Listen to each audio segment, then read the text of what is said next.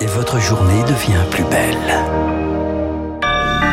Merci d'écouter Radio Classique. Il est 8 heures.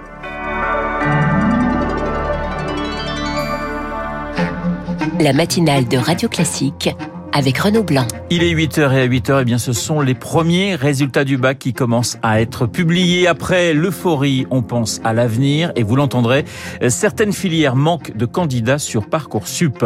Un chèque carburant face à l'envolée des prix, le gouvernement planche sur un nouveau dispositif pour les rouleurs. Et puis, la fête nationale américaine endeuillée, au moins 6 morts, 26 blessés près de Chicago dans une fusillade de masse. Un suspect a été interpellé par la police. Radio classique. Je vous le disais, les 8h et à 8h, le journal nous est présenté par Charles Bonner. Bonjour Charles. Bonjour Renaud, bonjour à tous. Les premiers résultats du bac sont publiés en ce moment. C'est le cas dans l'Académie d'Aix-en-Provence et ensuite progressivement à 10h pour la plupart des candidats. Et ensuite, qu'est-ce que vous faites après les vacances Depuis le 23 juin, les lycéens ont accès à la phase complémentaire de Parcoursup et certaines formations, sachez-le, ont des places vacantes détaillées par Julie Mlechko. Elle est la déléguée de la rédaction Studirama transport, logistique, on pense à tout ce qui touche à l'industrie. Donc là, on le voit sur Parcoursup, il reste énormément de place en BTS du secteur secondaire lié à l'industrie, par exemple. Ensuite, bon alors, un secteur qui a connu la crise avec le Covid, mais qui déjà avant, finalement, avait du mal à recruter, et j'ai l'impression que là, c'est encore plus difficile, c'est l'hôtellerie-restauration. La comptabilité aussi, gestion un peu moins, mais comptabilité pure, c'est des filières qui ont énormément de besoins et qui ne font pas forcément rêver euh, les étudiants qui ont vraiment une image trop vieille de ce métier. Un propos recueilli par Anaïeux, voilà qui peut donner des idées, mais s'il vous manque quelques points au bac, les sessions de rattrapage commence demain et jusqu'à vendredi. Voilà, bon courage si vous devez passer l'oral. Après le, le, remaniement du gouvernement, place au travail avec comme urgence le pouvoir d'achat. Un texte de loi présenté jeudi en Conseil des ministres et d'ici là on consulte. C'est la nouvelle méthode. Bruno Le Maire, conforté à l'économie et aux finances, reçoit Christiane Lambert, la présidente de la FNSEA, principale fédération d'agriculteurs. Discussion sur l'idée du gouvernement de revenir aux promos, moins 50% sur les produits alimentaires. Le fameux un produit acheté, un produit offert, c'est interdit depuis la loi Egalim. Alors c'est vendeur comme idée, mais peu de chances que cela aboutisse selon Yves Puget, le directeur de la rédaction du magazine LSA. On peut imaginer qu'il y a eu un lobbying qui a fonctionné au dernier moment. Les Français vont être contents. Un produit gratuit pour un produit acheté, ça se voit en rayon. Les distributeurs, ils vont être contents parce que ça va rebooster l'attractivité de leur enseigne. Les industriels, non, ils seront pas satisfaits parce que ça donne une mauvaise image du prix de leurs produits. Et puis après, on peut se demander, est-ce que l'objectif pour défendre le pouvoir d'achat, c'est de favoriser les promotions ou est-ce que c'est pas de travailler tous les produits qui seraient plus efficaces? Autre mesure pour le portefeuille, une aide pour les travailleurs qui prennent leur voiture. Le gouvernement parlait d'une aide aux gros rouleurs.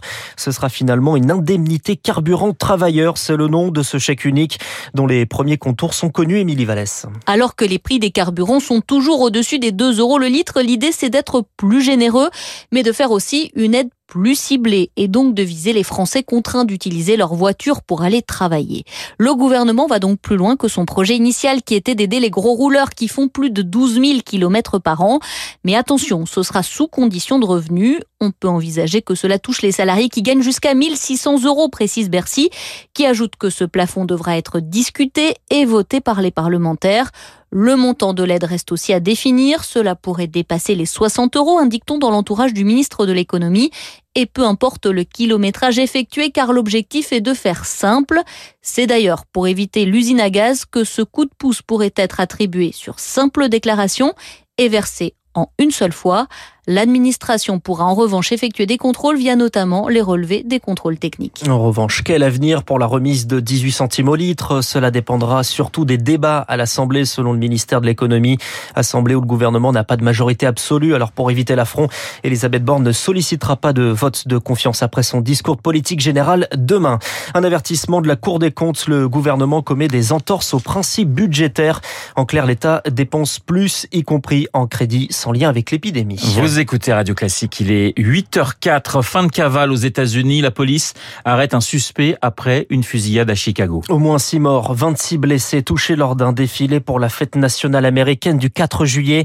Après plusieurs heures de cavale, un homme a été arrêté, Pierre Collin. Oui, dans la rue principale de Highland Park, des milliers de personnes assistent au défilé traditionnel. Des familles s'installent au bord de la route pour la journée. Mais en quelques secondes, la fête tourne au cauchemar. Des tirs sont entendus. C'est la panique. Un homme ouvre le feu sur la foule depuis un toit, une cinquantaine de tirs, puis il prend la fuite. Identifié par la police, sa photo circule. C'est un jeune homme blanc au visage tatoué. Il est interpellé dans sa voiture quelques heures plus tard, à 8 km des lieux du drame. Robert Crimo, 22 ans, n'avait aucun signe avant-coureur selon son oncle. Il le décrit comme un jeune homme sans travail et ne lui connaissait pas d'amis. Son passe-temps, Internet et tourner des clips de rap. Dans l'un d'eux, un dessin animé, on voit un homme menaçant avec un fusil. Les paroles, je dois juste le faire, c'est mon destin. Après la tuerie, le président Joe Biden s'est dit choqué. Il promet de ne pas abandonner la lutte contre l'épidémie de violence par arme à feu. Pierre Collard. Un chiffre à présent, Charles, il faut 750 milliards de dollars pour reconstruire l'Ukraine. C'est le montant estimé par le Premier ministre ukrainien lui-même en ce moment à Lugano, en Suisse, pour une conférence qui doit dessiner les contours de l'après-guerre. Après quatre mois et demi de conflit, jusqu'à 30% des infrastructures sont détruites dans le pays. Marc Tédé, les entreprises françaises aussi auront leur rôle à jouer. Routes, ponts, chemins de fer ou encore aéroports sans compter les hôpitaux ou les écoles, la liste des infrastructures à reconstruire en Ukraine est sans fin. À cela s'ajoutent les logements détruits, 44 millions de mètres carrés. Le chantier est gigantesque. Tous les pays pourront répondre aux appels d'offres en temps utile, mais selon certains économistes, la France a des atouts. Elle est spécialisée dans les secteurs où les besoins sont les plus significatifs, la construction, le transport, l'agroalimentaire ou la santé, avec des dizaines de milliards d'euros en jeu pour chaque secteur.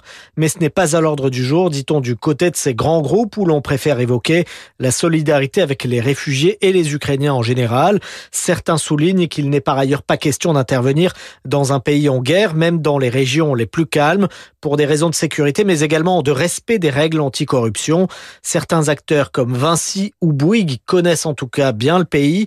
Ce sont eux qui avaient réalisé le gigantesque dôme de confinement du réacteur nucléaire de Tchernobyl, livré en 2019. Et la guerre sur le terrain après la prise de la région du Lugansk, Vladimir Poutine ordonne à ses troupes de continuer l'offensive à l'est. L'Algérie célèbre le 60e anniversaire de son indépendance, une parade militaire d'ampleur. À l'occasion, Emmanuel Macron adresse une lettre au président Abdelmajid Tebboune pour appeler au renforcement des liens déjà forts entre les deux pays. L'Élysée annonce également le dépôt d'une gerbe au mémorial national de la guerre d'Algérie à Paris en hommage aux victimes du massacre d'Européens à Oran le 5 juillet 62. Euh, Charles, État d'urgence en Italie, cinq régions du Nord face au risque de sécheresse dans la plaine du Pô. Et hier, le Premier ministre Mario Draghi estimait que l'effondrement d'un glacier dans les Alpes italiennes ayant fait sept morts était dû sans aucun doute au réchauffement climatique. En France aussi, ce risque existe selon le glaciologue Jean Jouzel, ancien vice-président du GIEC. Oui, il y a des risques dans les massifs montagneux à cause du réchauffement climatique, d'autant plus que ce réchauffement est amplifié dans les zones montagneuses, pratiquement de 50% dans les Alpes par rapport à la moyenne planétaire. Les risques, eh bien, c'est euh, effectivement ce qu'on a vu euh, en Italie avec euh, des températures élevées, hein, 10 degrés à 3 km d'altitude. Le principal glacier à risque pour le moment en France, c'est le glacier de Plain-Pensieux qui est à la frontière franco-italienne dans le massif du Mont Blanc. Il y a deux ans, il y a eu une évacuation et dont une partie risque de se détacher. Donc on parle de 500 000 mètres cubes de glace qui partiraient. Jean Jouzel jouant par Théophile Varey. Place au verdict dans le procès de Jean-Marc Reiser qui a avoué le meurtre et le démembrement de Sophie Le Tan en 2018 à Strasbourg. Le parquet a requis hier la perpétuité avec 22 ans de sûreté à son encontre. Allez, on termine avec du sport et un retour à la maison. Le Tour de France revient dans l'Hexagone, direction le nord. Aujourd'hui, étape entre Dunkerque et Calais avec Wood van Aert en jaune. Retour à la maison également pour les Françaises à Wimbledon. C'est du tennis. Alizé Cornet et Harmonitane sont éliminés en huitième de finale. En football, Christophe Galtier va s'engager deux ans au Paris Saint-Germain le nouvel entraîneur sera officialisé dans les heures qui viennent. En football toujours, l'appel de la dernière chance pour les Girondins de Bordeaux, déjà relégués sportivement en Ligue 2, désormais administrativement en National. Le gendarme financier du football examine les comptes du club aujourd'hui en appel. Merci Charles, Charles Bonner qui est bordelais et qui souffre actuellement de cette euh, triste nouvelle Merci pour les le Girondins de. Bordeaux. Je voudrais remarquer que Christophe Galtier est marseillais, donc un marseillais va entraîner le Paris Saint-Germain. Et ça vous fait quoi? Mais absolument rien. Absolument rien. Tant Tant que ne ça gagne n'est pas pas la. Ligue des Champions, ce n'est pas un problème. Charles Bonner que vous retrouverez à 9h pour un prochain point d'actualité. 8h09 sur Radio Classique. Dans un instant, nous allons parler du remaniement et de ce discours de politique générale d'Elisabeth Borne euh, qui se déroulera demain à 15h. On en parle avec euh, Guillaume Tabar et son édito politique et puis mon invité, le, constitu- le constitutionnaliste. J'ai beaucoup de mal à dire constitutionnaliste ce matin, Jean-Philippe de Rosière.